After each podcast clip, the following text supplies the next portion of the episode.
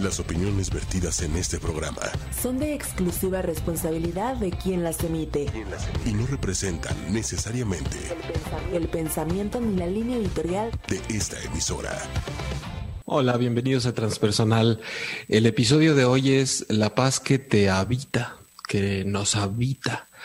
Eh, como siempre en vivo por ocho y media en Facebook, en YouTube, en Instagram y posteriormente el podcast en Spotify, la producción de Manuel Méndez. Yo soy Jaime Lugo. Y eh, ¿por qué no la paz interior? ¿Por qué no la paz que hay en nosotros? Eh, ¿Por qué la terminología creo que es importante? Y porque la paz se ha vuelto también un concepto y podría decir un concepto que bla, bla, bla, pero creo que el problema es que se ha vuelto solo un concepto. Em, cuando realmente la diferencia entre imaginarnos que es algo que habita en nosotros o que alcanzamos o que nos cae encima o que nos llega o el simple hecho de estar dentro de nosotros es distinto a que nos habite. Habitar, al menos a mí me lleva a algo que no solo está dentro de mí, sino que también se desarrolla, evoluciona, toma forma dentro de mí, tiene oportunidades o no, según yo se las brinde, según el espacio para que eso crezca dentro de mí, dentro de ti. Y por eso creo que esa es la diferencia fundamental de haber elegido esta palabra de la paz que te habita y de cómo poder hacer a un lado los conceptos de que es algo que consigo, a lo que yo llego, detrás de lo cual yo corro algo que cae como si fuera temporada de lluvia, a veces hay, a veces no. Algo que viene a mí como si tuviera un imán, porque en el tal vez más avanzado de, de los conceptos o de los mitos que hemos escuchado es que tú atraes la paz y estás en paz, pero ¿por qué esta insistencia en dejarla afuera siempre como algo que puede llegar a mí o que yo consigo? Así que están invitados a acompañarnos en esta ocasión, como siempre, en vivo en el chat de Facebook de ocho y media o de transpersonal Jaime Lugo y con mucho que decir también al respecto, Norma. Hola.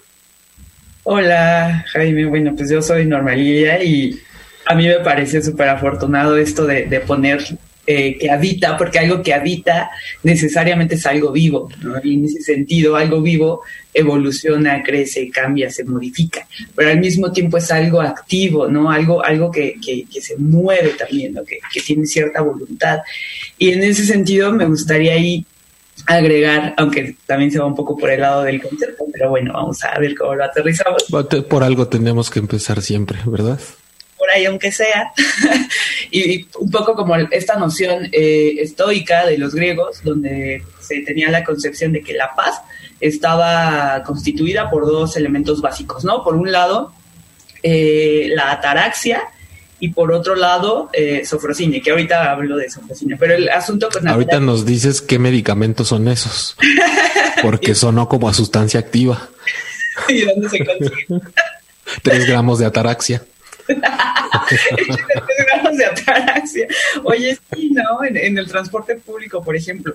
Bueno, la ataraxia tiene que ver con la voluntad de, permanecer como en este mismo centro, ¿no? Pero hay algo que me parece muy, muy importante mencionar, es como esta voluntad como una disposición. Es decir, no es algo que nomás está ahí, que nomás se da, que, que es un don, ¿no? Eh, dado por el exterior o, cuando la gente dice, ay, es que ella es muy pacífica, como si así hubiera nacido, ¿no? Es, creo que el concepto de ataraxia nos funciona para entenderlo, sí, por un lado, como esta capacidad de permanecer imperturbable, pero al mismo tiempo como la voluntad, ¿no? Con esta disposición de permanecer imperturbable ante un montón de eventos de los que no tenemos absolutamente eh, control, ¿no?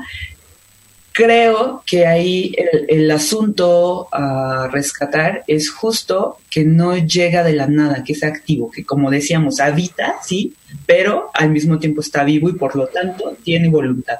Y si tiene voluntad, esta tiene que ser dirigida hacia un punto. Es decir, cuando eh, estaba pensando, por ejemplo, que hay un grupo, yo vivo muy cerca del bosque de Chapultepec, y hay un grupo por ahí que va a meditar muy tempranito y todo está muy padre hasta que pues algún perrito se les atraviesa, ¿no? O algo sale de su control, entonces ya ahí la meditación no se pone tan tranquila. Es decir, qué fácil es meditar en un espacio que está callado, que a lo mejor hasta tiene aislante de sonido, ¿no? Qué, qué, qué maravilla poder hacerlo de esa manera. Sin embargo, las circunstancias de la vida cotidiana no son de esa manera. Y entonces, ¿cómo le hago yo para enfrentarme a permanecer justo en este centro, eh, eh, con este estoicismo que mencionaban los griegos, con todo esto alrededor, que no puedo desaparecer, ¿no? que no está en mi control? Y entonces, ¿en qué momento eh, de verdad es una voluntad permanecer en ese centro cuando algo del exterior, como el pajarito por ahí que a lo mejor se le ocurre hacer popó, se atraviesa? Como ahí las cosas se van poniendo complicadas. Y entonces, ¿qué tan dirigida estaba esa voluntad, no? El, ahorita con todo esto externo que interrumpe intentos o simulaciones de estados de paz como estas personas lo hacen, eh, se me ocurre abordar un poco de mindfulness, pero un poquito más adelante, porque creo que es una buena técnica, que implica además yo estoy inmerso en todo esto, ¿no? No como me aparto de. Ajá, como estando aquí en medio, de todos modos funciona, ¿no? Claro, porque además así es, ni siquiera tengo que inventarme otra cosa, ni tengo que inventar que, que algo no me está afectando o que no está, que eso me parece sensacional. Y también está em, lo que mencionabas de la paz como algo vivo, como algo orgánico, como algo dinámico eh, que viene gracias a la imagen que decimos de que nos habita. Porque creo que desde en el que podemos hablar de la paz como algo que nos habita, se empieza a diluir estas ideas de que incluso sea mía o de que incluso haya sido en algún momento externa y de repente se me metió o de que yo tengo voluntad sobre ella. Porque como poníamos en el promo también, ¿no? Si, si es una semilla que está dentro de mí, ¿por qué cuesta tanto trabajo que germine? Porque algo vivo que está tan lleno de posibilidades de ser parte de mi vida, de pronto se ve tan obstaculizado por una cuestión principalmente mental que tenemos de que interfiera todo lo que sucede afuera o de que si no suceden las condiciones propicias externas para que yo pueda encontrarme en paz, entonces, inmediatamente la amarro, la ato y la condiciono a eso. Em, en esta semana estaba, me, enteré porque se hizo público de, de, una persona conocida mía que relató cómo mucha gente le agrada hacer, no casi cualquier experiencia que vive, la publica en, las redes. Y decía de cómo al estar en la calle se le acercó una persona, eh, evidentemente Em, con pocas posibilidades, como en desamparo, a pedirle ayuda y cuando se, se dispuso a, a darle algo o acompañarle, en ese momento llegó otra persona que la abrazó y le pidió todas sus cosas. O sea, era todo un performance ahí para un asalto. Independientemente de eso, eh, el remate y la conclusión de esta persona era que ya se había dado cuenta que para estar sentirse segura y, como para para poder protegerse, ya se había dado cuenta de que no quedaba de otra más que convertirse en una persona culera y ojete en la vida. Además. Entonces, aparte de que pudiéramos entender la calentura del momento, la frustración, la desesperación, el dolor, ¿no? O sea, porque claramente son, es una, una posición herida vemos cómo eso hace que yo voluntariamente a nivel mental tome una decisión de que mi paz se me arrebató y de que entonces lo externo ha tenido tanto poder sobre mí que yo ahora estoy en una posición de alerta, además no solo defensiva, sino ofensiva contra la vida a raíz de lo que me sucedió como de alguna forma reconociendo inconscientemente que no hay manera de que yo encuentre paz interna, dado que afuera a veces pueden pasar este tipo de cosas. Que dicho sea de paso, me parece muy interesante porque se mencionaba por ahí y en los comentarios que de pronto a mí me pasa esto y me pasa de esta manera y lo convierto en es que ya está pasando esto. es que la cosa ya está así. Sí. Entonces, tal vez es tema de otro programa, pero ah, es, es, una forma de lo que ya sabemos que es una herida en qué consiste cuando tiendo a convertir una experiencia individual en, es que fíjate que ahora ya le andan haciendo así, a la gente le están haciendo esto. Alguien por ahí comentaba, es que qué lástima que ya estén pasando este tipo de cosas. Yo digo, pues naciste en tres años y ya escribiste tu comentario ahí en redes sociales para decir que es que ya están pasando este tipo de cosas. Pero qué fácil es que de pronto la paz sea como un objeto de cambio, ¿no? Como algo que llevamos en las manos y de repente de verdad lo consideremos que pase alguien y nos lo quite. Sí, ¿cómo puedes soltarlo? ¿Cómo, cómo puede ser algo que está dentro de ti y al mismo tiempo parece un objeto, ¿no? Estamos creo que también por un lado, sí, esto que dices de, hacer todo anecdótico, ¿no? Sucede algo y entonces lo generalizamos, porque la realidad, nuestra realidad, parece ser la realidad, ¿no? Solamente. Eh, y por otro lado, la capacidad que tenemos para las dicotomías, ¿no? O sea, o es bueno o es malo. Entonces yo o le iba a dar dinero a esta persona para ayudarlo o entonces ahora ya soy una culera con la vida, ¿no? Como no aún cuando la vida nos demuestra que hay un montón de tonalidades en medio, no estamos acostumbrados a explorarlos, ¿no? Enseguida nos vamos hacia el otro extremo. Y creo que eso también, aparte de que evidentemente corta muchas posibilidades, reduce nuestras experiencias de vida, ¿no? Eh, como acota, como que corta, mengua, creo, ¿no? Estas posibilidades de experimentar las cosas de manera diferente, ¿no? Eh, en ese sentido, eso de, ay, a mí me, puede mucho, me, me, choca mucho cuando me choca de, contra algo, ¿no?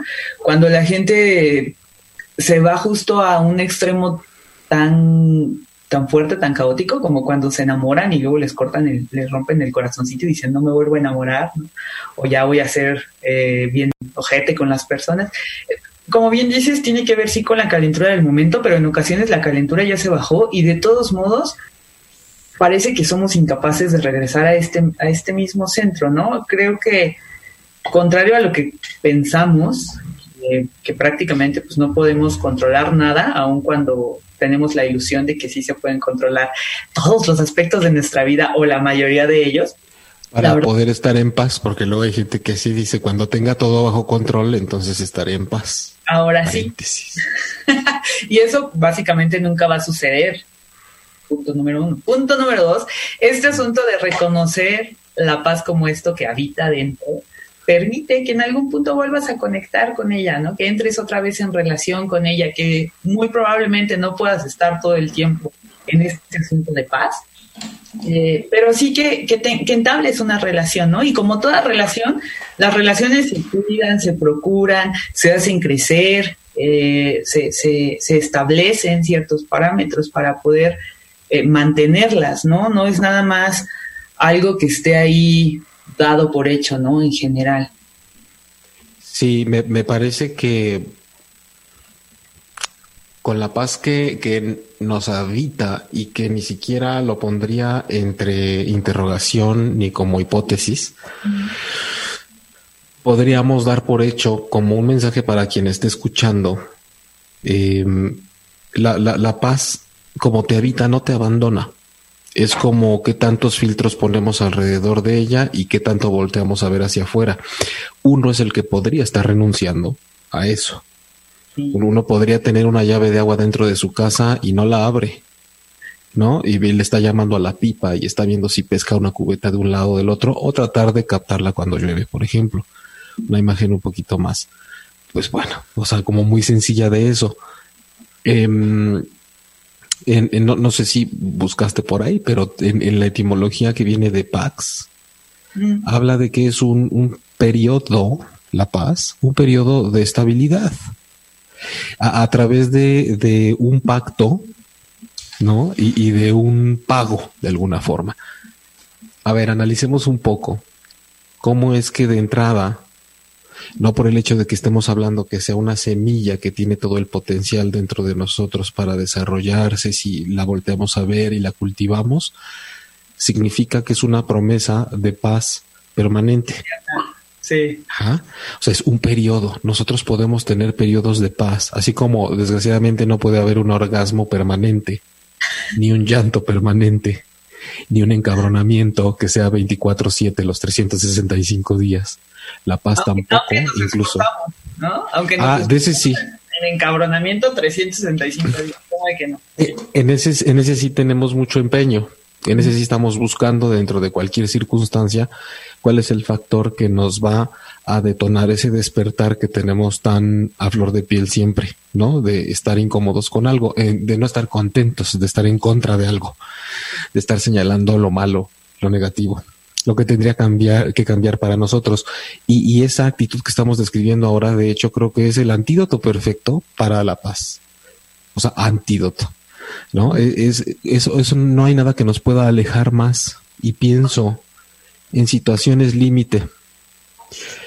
Porque cuando hablamos de estos temas, lo que viene inmediatamente es, sí, claro, ¿y cómo me pides que encuentre la paz dentro de mí si se murió fulano, fulana, si me acaban de diagnosticar esto, eh, pienso en cosas terribles como de las que nos tenemos que enterar por vivir en esta parte del mundo, en, otros lugares tienen otras, tal vez, de que de pronto a fulana, fulano no está, quién sabe dónde se encuentra, qué le hicieron, cómo la encontraron, y dentro de una circunstancia así, cómo no sentirnos avasallados por lo externo y en qué momento decir cómo puedo hacer que esa paz nazca, se desarrolle como una cosecha dentro de mí y son retos esenciales. Tenemos que recordar que la paz no es algo permanente, por lo cual en situaciones así, o como para la que alguna persona podría ser su divorcio, o el nido vacío en casa, o cualquier cosa que, que, nosotros, que nos esté afectando,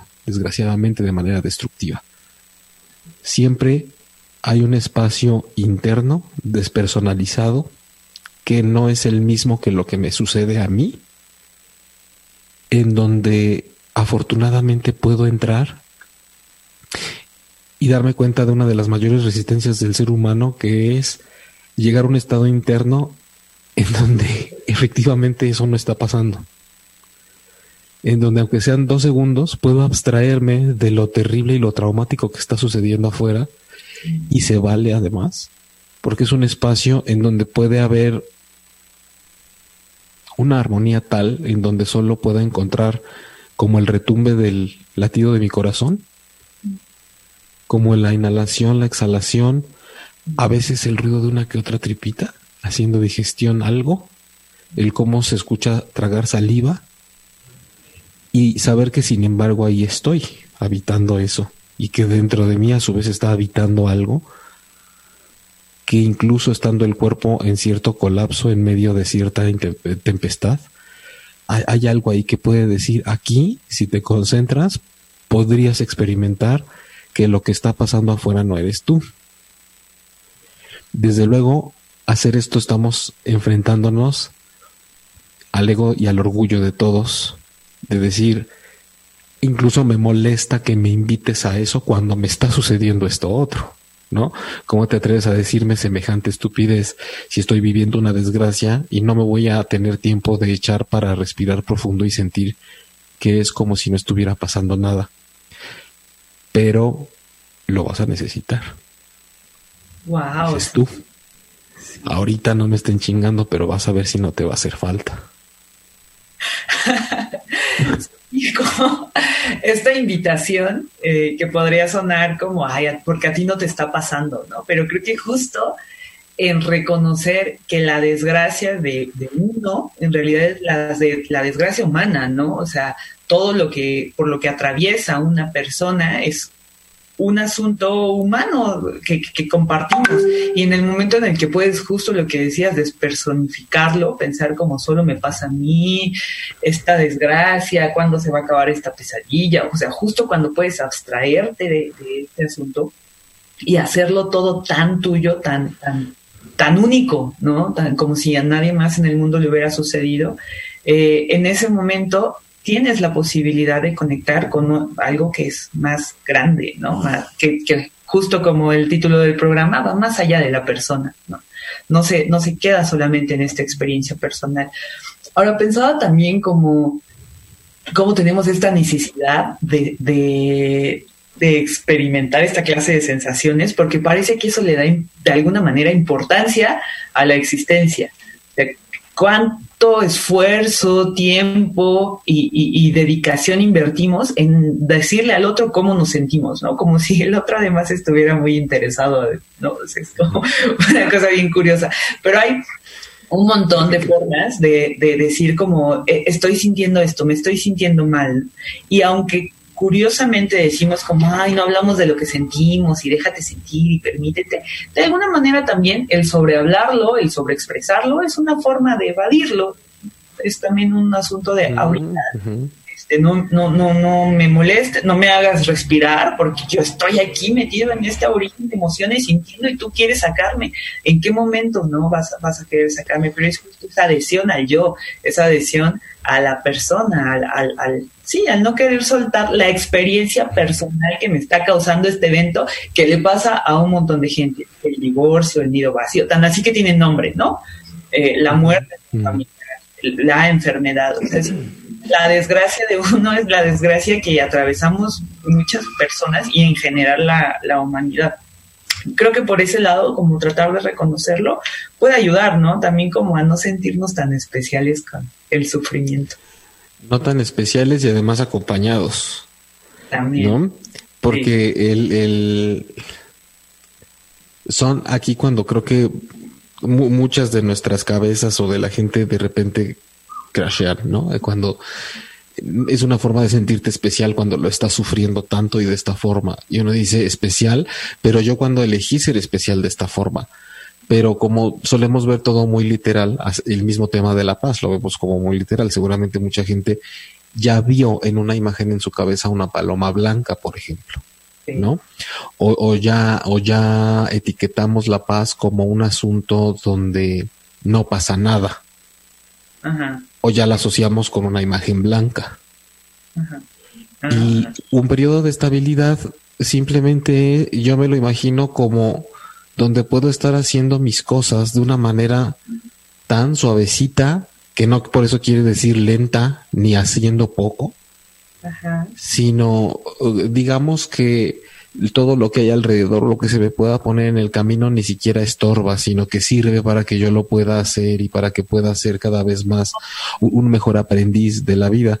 Pero cierto, esto de no, esta manera de sobresalir en cuanto a cómo me está pasando algo que me saca de mi paz o que me pasa y me la quita como un asalto, también tenemos que tener bien, y hablemos de imágenes, ¿no? O sea, las imágenes que están teniendo mientras decimos esto son importantes. Cómo todos vamos de la mano como un solo ser, como, como plantea la Advaita Vedanta de la no dualidad, en donde somos gotas del mismo mar. Entonces, si estamos en frascos distintos, por supuesto que parecemos cosas distintas, y unos son gotita del fondo del mar, otros del, de la bahía, otros, pero al final ahí estamos todos siendo lo mismo y pasando por una etapa peculiar de vida, ¿no? Tal vez los que estamos entre treinta y tantos y cincuentas estamos con el asunto de qué va a pasar con mis papás. Habrá quien tienen hijos y dicen qué va a ser de mis hijos. Habrá quienes están en sus veintitantos y, por qué me voy a quedar solo, nadie me quiere. Este, estará gente de tercera edad diciendo. En los veintitantos entra y ya no hice nada de mi vida. Ajá, sí, sí, yo sí, mucho he escuchado esto de es que ya tengo 30 años y no es posible que no tenga esto, pero, pero pocas veces dicen que, que no me sienta yo de esta forma, siempre lo asocian con que yo no tenga esto, que todavía no llegue a este nivel de compromiso con alguien y que todavía no me realice de esta forma, pero generalmente no, dicen sea la edad que sea y que no pueda sentirme en conexión con mi paz o que no pueda sentir algo, ¿no? Tener, vivir ciertas experiencias internas. Entonces, creo que sí vamos todos de la mano en donde a pesar de que la manera en la que vivimos las cosas no es idéntica, sí nos une el mismo fenómeno, que es buscar el placer en todo y huir del de miedo y de la desgracia que ocasiona la pérdida de las cosas pero parece que todavía, sin afán de adoctrinar a la gente, no hemos entendido que hay una propuesta alterna que trata de ver la vida física como un periodo de concentración, de entrenamiento, al cual yo entro para que algo suceda ahí y prosiga. Y en ese lugar interno de transformación y de metamorfosis que bien puede ser representado que inicia desde que naces hasta que mueres, lo que creemos que es lo máximo, la flor de la vida, es el periodo en donde tú entras a que algo suceda más bien. Y que ahí estamos como híjole, teniendo cuerpo y sistema nervioso y tantos retos y emociones y cosas que me ponen en jaque y un yo, un ego, cómo me desconectan tan terriblemente de esa paz con la cual yo cohabito constantemente, ¿no? Desde una parte mucho más espiritual. O sea, no es cualquier cosa. Estamos haciendo el programa, de hecho, porque es difícil. porque por más que uno se concentre en estos temas, resulta impactante la dificultad que representa, aún para todos estos personajes que ustedes ven en redes sociales que están siempre con tela de manta y vestidos de blanco y anunciándose como la paz interior y como que con las manos te sanan y con cosas en las que yo no digo que no crea, pero me parece que también está demasiado comercializado el santificarse y presentarse al mundo como yo soy un remanso de paz. Ven y ven que te contagio por 200 dólares. Ven que yo te doy, ¿no? Yo que sí tengo, entonces puedo darte. Ay, soy un manantial, fuente inagotable de paz. De paz. Entonces tú vienes y bueno, este, yo, yo, yo puedo convidarte un poco de eso o enseñarte cómo lograrlo. Que hasta ahí creo que es importante cómo podamos compartir imágenes y prácticas de cómo nuestra propia experiencia vital de ser humano, a través de su respiración, de su energía, de su presencia, de su temperatura, puede hacerte sentir dentro de tu propio contenedor de persona, ¿no?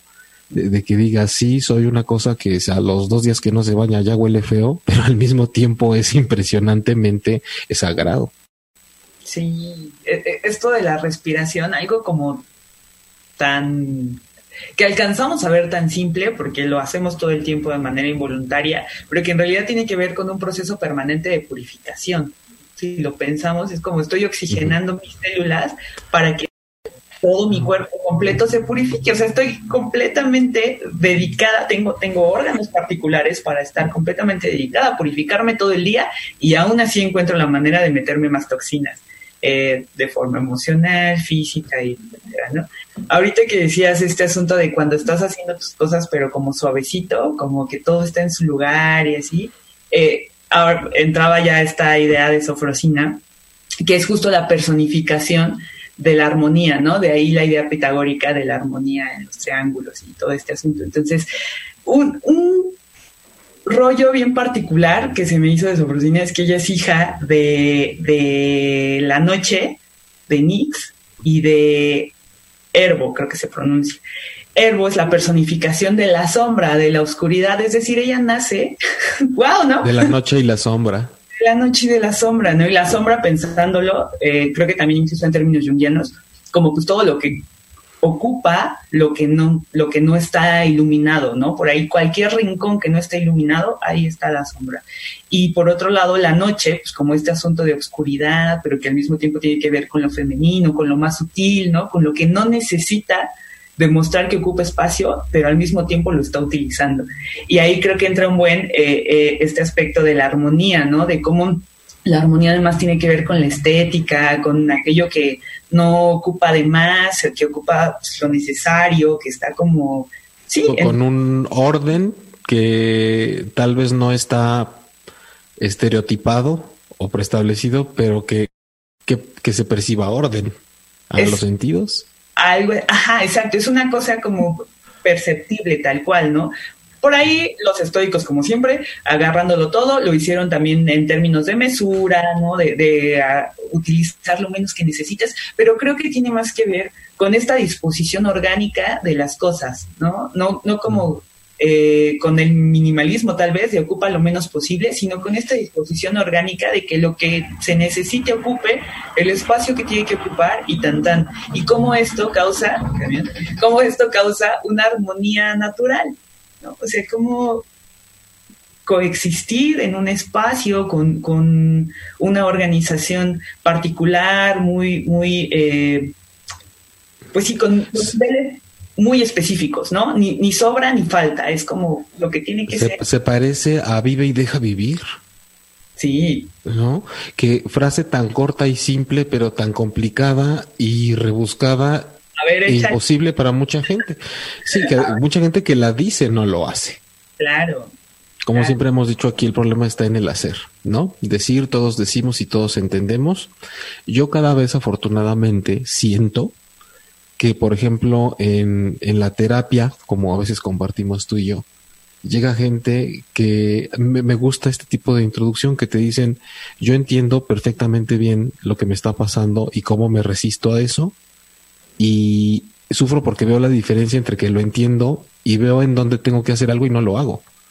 Entonces vengo, a- vengo aquí específicamente porque ya me explicaron mucho a través de conceptos o diagnósticos cómo se llama y parece que después de eso me dan la bendición y me dicen, pues ya sabes qué tienes, ¿no? Ahora sí que ponte las pilas y ponte a trabajar.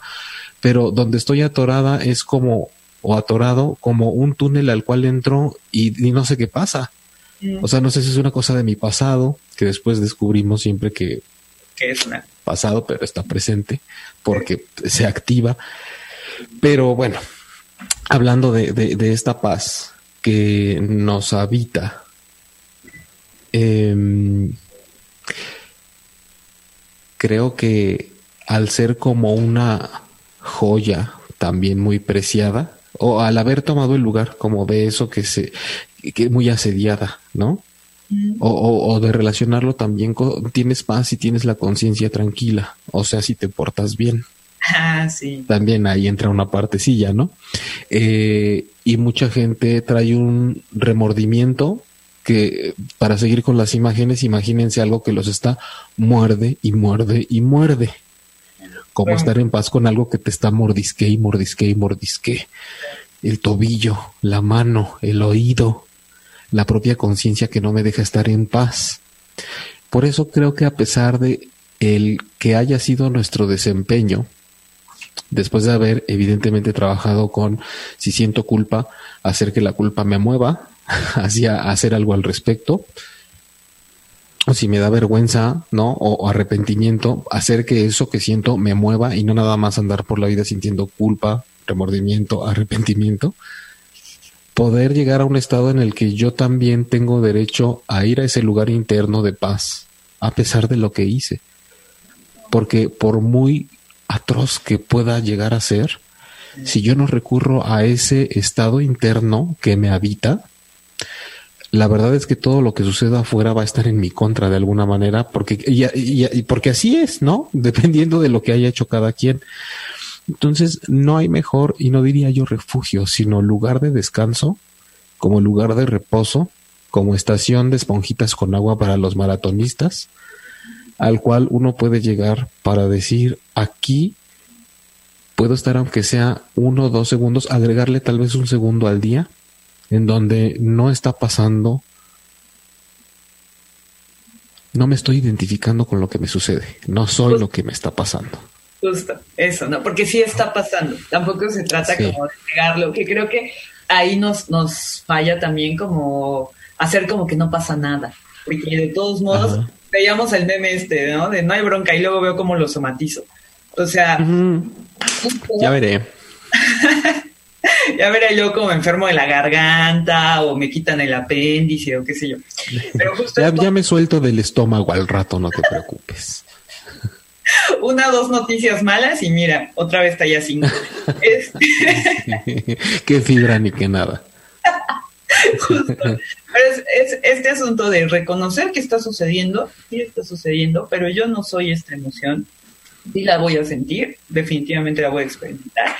Incluso en el mejor de los casos, en los casos más afortunados, agarro esta puerta de entrada para ver qué se me está activando, ¿no? En- en- eh, ujú. que es, es, desde luego un trabajo terapéutico, pero cuando eso no está tan a la mano, porque además la verdad es que es muy complicado alcanzar a ver nuestras propias heridas cuando estamos justo en este momento vertiginoso, ¿no? Entonces, cuando eso no está a la mano, esta otra posibilidad de encontrar ese centro, ese punto, eh, sí punto, pero al mismo tiempo sí algo orgánico y al mismo tiempo es un lugar, ¿no? Es como tal cual, el vehículo donde puedes caminar, el lugar que puedes habitar y algo que está dentro de ti habitándote, que está vivo de todos modos, ¿no? Es como todo al mismo tiempo. El que pueda hacer todo al mismo tiempo lo hace uno bien mágico y dos, creo que también da la posibilidad de abordarlo ya no como objeto, es como este del, estaba pensando por ejemplo en la paz sea contigo de, de el rito religioso católico, ¿no? Tú le das la mano a alguien y le das la paz, como si la paz fuera entonces un objeto que puede darse y traspasarse entre mano y mano. Creo que eso, el, el, volverlo un objeto inamovible, que puede trasladarse de un lado para otro, nos lo hace todavía más complicado, porque entonces sí, es algo que puede ser robado, ¿no? Desde luego. Claro, se hace como, sí, se objetiviza literalmente, ¿no? Tal cual. Eh, es difícil ver la herida, se me ocurrió decir cuando estabas diciendo eso ahorita, cuando además nosotros nos sentimos la herida, ¿no? O sea, cuando decimos yo soy la herida, yo, yo soy lo que duele, mucho más difícil verlo de una manera más trascendental. Antes de, de, bueno, ya entrando a la parte concluyente del programa, en Facebook hay que saludar a Dani Dan y a Violeta que dice que es difícil reconocer la paz en uno mismo porque no lo tenemos constantemente. Justo hablábamos de eso, ¿no? Son periodos. Hay que saber reconocernos, así como no somos los mismos ni durante una misma hora de todo el día. Este entramos en diferentes estados de ánimo, en diferentes formas de pensar, y hay que saber reconocernos también en los periodos de paz y de no paz. Eh, Dani Dan dice, mencionas que paz puede habitar en uno incluso en el caso de enfermedad, ¿cómo conseguirlo sin perderte en la realidad? Sin perderte en la realidad. Tal vez aquí tendríamos que hablar de hay una realidad que el cuerpo está enfermo sí. y hay otra, como relatábamos ahorita, en donde hay algo en mí que no es cuerpo y que habita un cuerpo que está en un estado de, de controversia con algo y que va más allá de su propio cuerpo. Por supuesto que es posible, yo no es caer en decir y quien no lo logra está mal o es porque no sabe, pero es posible eh, experimentar diferentes estados de no armonía fisiológica porque sabes una cosa, creo que independientemente de caer en que si tienes buenos pensamientos y que no estás enfermo, entonces te desenfermas o te sanas, creo que el hecho de coadyuvar desde un, desde un estado interno de paz a algo que está sucediendo en el cuerpo le ayudas mucho a ver cómo va a ser el tránsito de lo que tenga que ocurrir contigo durante ese estado de enfermedad. Y lo tenemos que decir porque se tiene que decir. Así sea poder irme en paz así sea poder transitar por la experiencia que está viviendo mi cuerpo, aunque después repunte y siga adelante la experiencia como persona, o porque nos da la oportunidad de vivir el dolor de una manera distinta, el deterioro de una manera diferente, y seguramente hasta de ser creativos. Por eso es muy importante que en periodos de no paz de nuestras vidas, o de lo que consideramos lo contrario a la paz, nos demos a la tarea de crear cosas. Hay gente que tiene dibujos, textos, pinturas, fotografías que son de esos momentos de inframundo donde faltaba paz. Y esas imágenes hablan, esas palabras hablan por sí mismas. Y creo que es una manera de aprovechar muy bien ese lugar interno e ir con esa semilla que nos habita y decirle, échale, vengo a que estés conmigo, a estar contigo, Mientras hay todo un caos, deja tú afuera de mi persona, ya hasta dentro de mi propio cuerpo a veces, ¿no? O sea, si, siempre hay una oportunidad de hacerlo. Eso es un poquito lo que mencionaba que con el mindfulness podemos lograr este tipo de inmersión en una experiencia en donde a través, a pesar, por medio, con todo y lo que está sucediendo dentro de mi cuerpo y fuera de él, la experiencia de poder estar. Que pasa el avión, que pasan los tamales, que se están peleando dos señoras, que está el claxon, que está un señor echando cohetes, que los perros ladran, que los pájaros silban, que se cierra y se abre la puerta, que el viento sopla, que la lluvia cae, que late mi corazón, que estoy transpirando, que mi respiración, que trago saliva y todas y cada una de esas experiencias van acompañando el hecho de yo estar adentro en ese lugar tranquilito. En armonía, ¿no? Ajá. Desde luego es algo que requerirá paciencia, confianza, que son elementos muy importantes. Ambos, creo que la, la, la, paciencia, la confianza y la esperanza, los tres, creo que se definen por aquello que va transcurriendo, tanto en forma como en tiempo, mientras yo estoy haciendo algo. O sea, mi estado de esperanza. Cuando una mujer está esperando, esperando a dar vida, de ninguna manera podemos decir que mientras no está haciendo nada, porque está pasando todo dentro de ella. Confianza de que algo mayor a mí está operando y colaborando conmigo aunque yo no le vea. Y esa paciencia que es como el arte de que a pesar de que tenga impulsos de actuar rápido, sepa que no me va a servir de nada. Creo que son tres elementos importantes no en la búsqueda de la paz ni en la persecución de la paz, sino en un encuentro con la paz que nos habita, ¿no? Sí, como es, esta posibilidad de, de, sí, tal cual, de encontrarte con este algo que ya está ahí de todos modos, ¿no? Creo que partir del hecho de que ya está ahí da justo esta confianza que decías de, o sea, en algún momento voy a, reencontrarme con ella.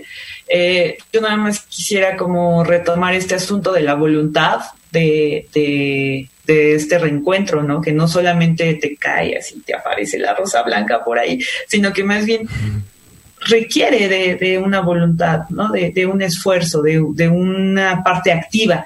Y también, al mismo tiempo, la otra parte de Sofrosina, que es como el lado de que ahí está, ¿no?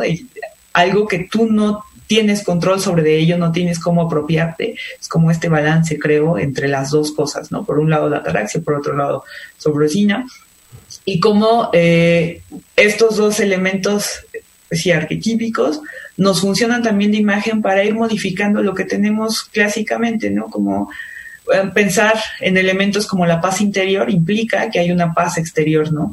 Y ahí creo que hay una paradoja curiosa porque entonces, ¿en qué momento sí hay paz? ¿Solamente cuando la paz está allá afuera o, solamente cuando la paz está adentro? ¿no? Hay como cuestionando esto. Tan solo creo que con razonamiento podemos ver cómo si la paz habita dentro de cada uno de nosotros, nos habita, el hecho de estarla buscando afuera significa estar viviendo a expensas de las consecuencias que hay gracias a cómo cada quien allá tiene un encuentro con su propia paz. Oh, sí. Si no lo saben tener, entonces el ambiente que se va a formar y la atmósfera va a ser estéril en mi búsqueda de que la paz venga de allá afuera. Si de pronto los demás se ponen histéricos porque no saben conectar con su propia armonía, entonces yo voy a dejar que lo externo me defina que el, la energía, el ecosistema emocional que generen los demás me va a definir a mí, por esta resistencia a ir adentro. Porque cómo con esto que me está pasando quieres que yo esté en paz. Porque a veces todo está como moviéndose, ¿no? Entonces prefiero estar como más hacia afuera. Eh, ahí creo, mindfulness sí, desde luego es una, una, posibilidad bien padre que creo que también va mejorando con la, con la práctica.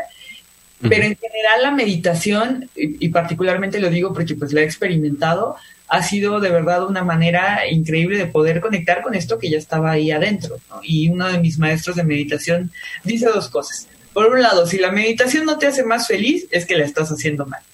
Y por otro lado, una vez que tú terminas tu meditación, que te dedicaste tus 10, 15, 20 minutos, lo que tengas de tiempo, que pusiste tu musiquita y lo que sea, terminando en ese estado de, armonía, de paz, de, tranquilidad de alguna manera, el conservar ese estado es tu responsabilidad.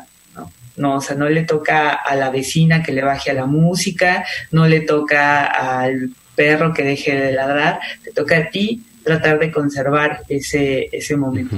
Ahora, no se va a lograr, porque también hay que ser muy, muy honestos, ¿no?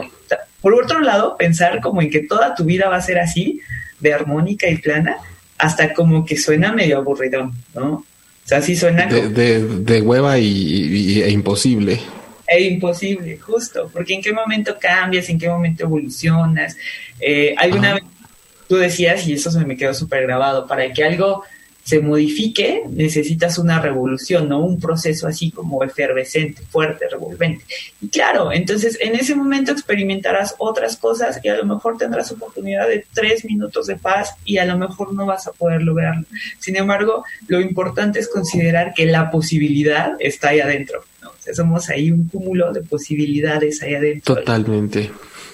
Y, responde, y responde además. Eh, creo que son buenas imágenes cuando, cuando retomas ahorita esto de que siempre hay una convulsión, una revolución, pues veámoslo con, con la imagen, ¿no? En, en, química no se da un cambio sin que haya un cambio de color, de aroma, de reacción, de efervescencia, de, de calor. alguna explosión de temperatura, de cambio de estado, la sublimación, la evaporación. O sea, siempre hay algo que nos saca de lo que no se está moviendo. Y también muy importante eh, saber que si bien no se trata, porque sería una falacia, de estar siempre en paz, tampoco caigamos en el mito de que todo me lo tengo que tomar con paz. De que antes que nada paz, si, si, si es una cuestión medio agitada o, que apremiante, a algo medio violento, hay que saber que acompañada a cada experiencia emocional que yo viva y su respectiva conducta, sí creo que siempre tiene que ir anexado un periodo de paz. Incluso después de haber tenido una confrontación, de haber tenido que poner un límite, de haber tenido que huir, de haber tenido que definirme, de haber tenido que romper con algo, no siempre tiene que ser con toda la paz como nos la estamos imaginando, pero es una manera consciente, desde luego. Pero decir esto va a necesitar su respectiva y correspondiente dosis de paz, que yo sé dónde, lo mejor de todo, ¿dónde está? Porque me habita. Creo que eso es lo que más nos conviene, por lo menos dejar como aprendizaje en esta ocasión, ¿no?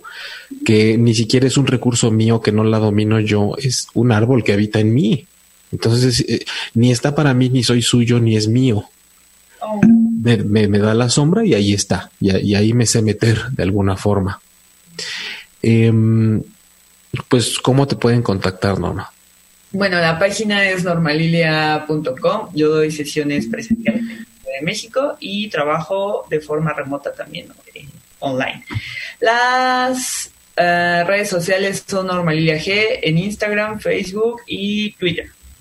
Ah, y ahora en TikTok, porque pues está de moda. ahora en TikTok. Muy bien, pues yo soy Jaime Lugo. Eh, me pueden contactar, pueden ver la información directamente en mi sitio web jaimelugo.com. Eh, bueno, aquí está Maika que nos quiere mucho y nosotros te queremos mucho a ti, Maika, y, y ya te vimos ahí con tus TikToks también y te mandamos muchos besos y muchos saludos. Luego vamos a hablar de, de esas cuestiones de la retaguardia por ahí que tanto te, yo le iba a poner, ¿no? Y, y sí te gusta, pero es para literal para quien soporte. Para quien soporte, porque no cualquiera este tiene ciertas prácticas que todavía para mucha gente son tabú, pero bueno, muchos besos, Maika. Eh, el sexo, algo a través de lo cual se puede hallar tanta paz y conectar con esa paz que nos habita, ¿no? ya viste hasta dónde nos llevaste, Maika. Eh, bueno, me pueden encontrar en jaimelugo.com para terapia en línea a cualquier parte del mundo, nada más sean considerados con la diferencia de horario. me dice, puedo a las dos de la tarde. ¿Dónde vives? ¿En Australia? Sí. Espérame, deja hago la cuenta. Este, y presencial en Ciudad de México, en la colonia Condesa y en redes como siempre se me olvida Norma. No sé si soy jaime.transpersonal o transpersonal.jaime, pero con esa combinación. Jaime, sí. Muchas gracias. este, ahí en Instagram y en Facebook. Eh, recuerden que este programa lo pueden encontrar en Spotify a, en ocho y media transpersonal. Y también estamos en vivo cada miércoles nueve de la noche, tiempo del centro de México, a través de ocho y media en Facebook, en YouTube, en ocho y media.com. Y muchas gracias a Manuel Méndez en la producción del programa y gracias a la gente que nos escribió y nos acompañó desde cualquier lugar en donde estén a la hora que sea. Así que nos encontramos aquí la próxima semana.